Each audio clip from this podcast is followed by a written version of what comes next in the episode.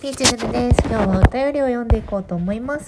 えー、思います。このゴミ上がりのお便りを読んでいこうと思いますっていう、この感じ、なんか、アリシヒの WU みたい。辻のぞみさんと加護愛さんが WU っていうすごい最高のユニットを結成してたんですけど、その時の、あの大体みんな、あの、大体の喋り方、ねるねるねるねるって喋ってたので懐かしいことを思い出しちゃった。平成の化身。はい。というわけで、えっと、お便りを読んでいこうと思います。えー、タニッシさんからいただきました。以前からいつか送りたいなと思っていたお便りを送らせていただきます。ありがとうございます。えー、私は1年ほど前から彼氏と同棲していて、いつかは結婚するんだろうなと思いながらも、早く結婚したいという願望もなく、ただ一緒に暮らしていました。そんなある日、ビーチューさんの番組と出会いました。聞き始めたら止まらなくなり、2週間ほどで全部聞き終えました。たまにお便りが来る、この、あのピーチフルオーバードーズ現象ね。2週間でこれ聞いたら頭狂わないでも、こんなちゃんとした文章を送れるほどの、なんか脳が残っててよかった。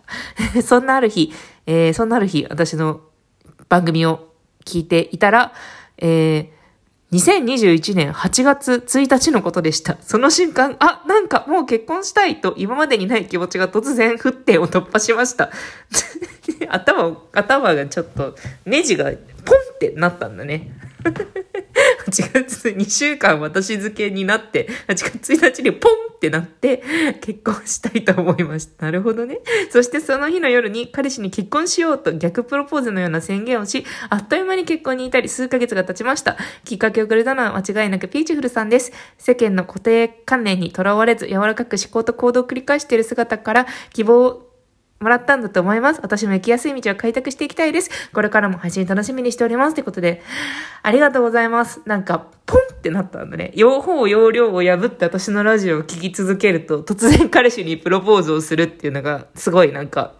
面白かったです。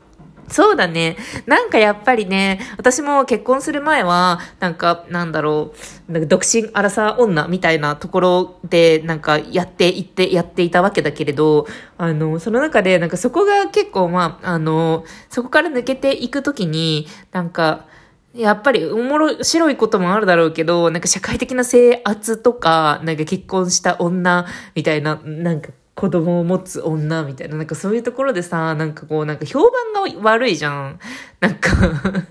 なんか、あれさ、独身自立女、なんか、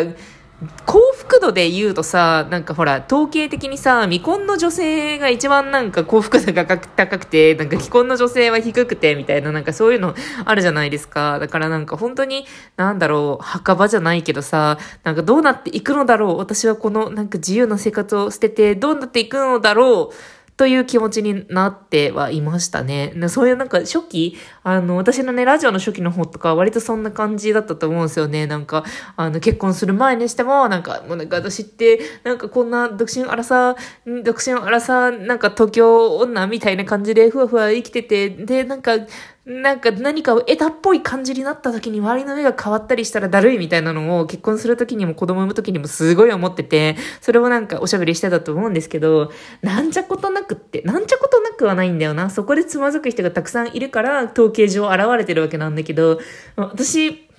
の場合、N イコールピーチフルの場合は、そうだね、なんか、あの、意外と、全然自由にやってるから、なんか得るものの、得るものがめっちゃ多いね。失ったものはなんかよくわから。私なんか生活習慣とかすごい良くなったし、結婚してから。なんか、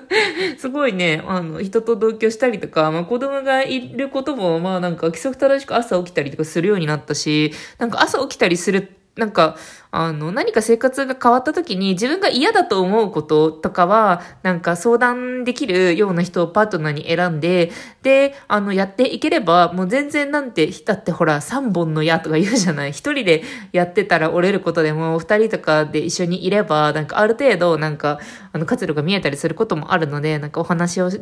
したりとかね、そういうことがね、できる人を選んだり、まあお話をしなくても何か、なんだろうな、この人といるといいな、みたいなところを関係性を築いていけるといいよね。めっちゃ難しいけどね。私もなんか、あの、このポッドキャストの何年後かのやつにさ、なんか、あの、夫とのなんちゃらみたいな感じでトラブル報告をしてるかもしれないんだけどね。本当にもう様々ないろいろだけど、でも一歩を踏み出したということは、あの、めでたいことだと思います。そしてそのような人にも出会えたことも、あの、いいと思います。というわけで、谷さん、ハッピーウェディング。はい、次、えー、ほくろさん。えー、こんばんは、41歳男性です。今年の4月からの転職先で突然中間管理職に抜擢された割になかなか急には結果が出せず大変な1年でした。コロナとかもあったからね。あるからね。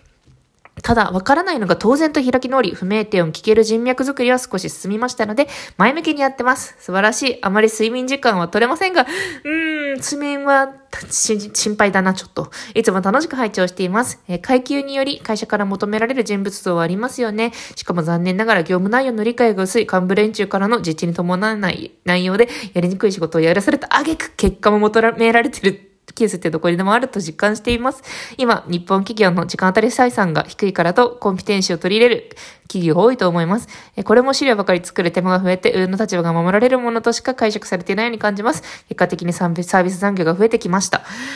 あ、大変だね。管理職転職大変ですよね。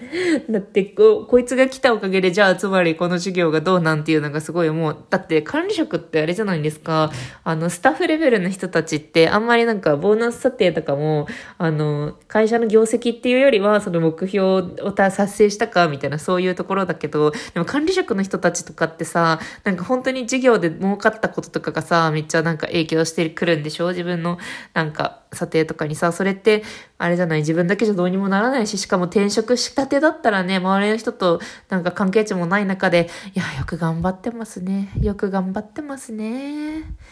コロナ禍でね、転職してね、はあ、すごい。すごい頑張っている。みんな頑張っている。私はなんか、こうやって皆さんが、こう、社会において、なんかこう生きていて、で、そのピチピチピチピチっていう生きている音をね、私にお届けくださるのがね、すごい、あ、なんかあれみたいになってる。木々たちよ、みたいになってる。木々たちよ、ありがとう。というわけでお便りくださってありがとうございます。私も今年の2月からの転職組なので、もうなんかやっとなんか右と左と上と下が分かってきたっていうぐらいですね。もうなんかびっくりだよ。というわけで、じゃあ次。えーと、読めるかな？読めるかな？じゃあこっちにしよう。ちょっとすいません。なんかお便りいろいろあの読みたいのがいろいろあって。はい。えー、猫さん、こんにちは。いつも楽しく聞いています。私はアラサーで共働きこなし夫婦です。突然ですが、ピーチュールさんのご意見聞かせてください。私は子を持つことが怖いです。以前子供が欲しくない人の相談会がありましたが、私は子供が障害を持っている可能性を考えてとても怖いのです。この相談で気分を害する人がいたら申し訳ございません。私の母は病気で胃ろうしている子や知的障害の子など様々な子を預かる施設で働いています。えー、その仕事の大変さや預けている親の話を聞いたり、知的障害を題材にしたり漫画を読んで、私は絶対無理だと思いました。健康な子か、障害を持っている子が生まれるかなんて、出生前診断をしてもわからない。健康で生まれても事故など何があるかわからない。不登校や引きこもりになる可能性もあると思います。ということで、ありがとうございます。これはね、あの、猫さんが悪いんじゃないですね。これは社会が悪いってことですね。なんかバリアフリーとか、なんかそういうふうに言うじゃないですか。障害を持っていても、どういう状態でも使えることはバリアフリーって言うと思うんですけど、つまりなんかこういうふうに障害を持って生まれたりすることで、なんか、あの、嫌な思いをしたりとか、すごく、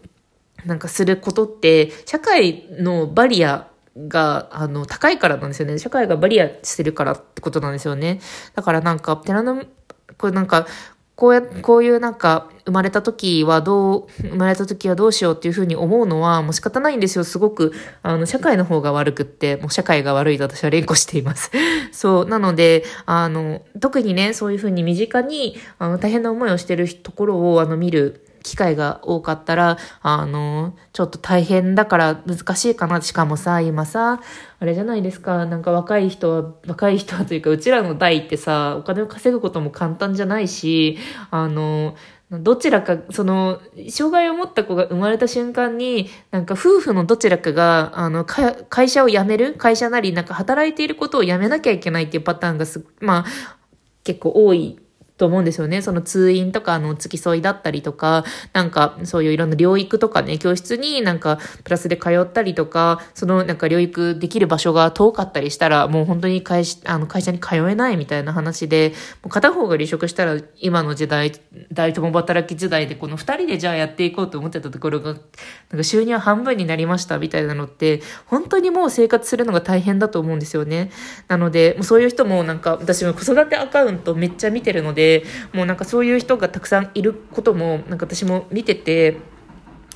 なんかそうだよなとは思ってるんですよねだから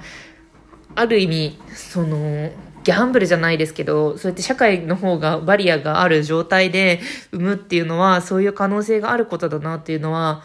含んでましたね。でもこれって自分に対しても言えるんですよね。なんか自分が明日なんか変なこけ方して頭を打って、なんか半身不随になったりすることとか超あるし、なんか親がさ、なんかこけてさ、なんかどうにかなることだってうちはなりましたけど、そういうことがすごくあって、もういろんな可能性を含んでいて、で、その中で社会に対応しきれない部分があって、それは絶対に変えていかなきゃいけないし、変えていくように声も上げていくけど、でも自分がどのリスクを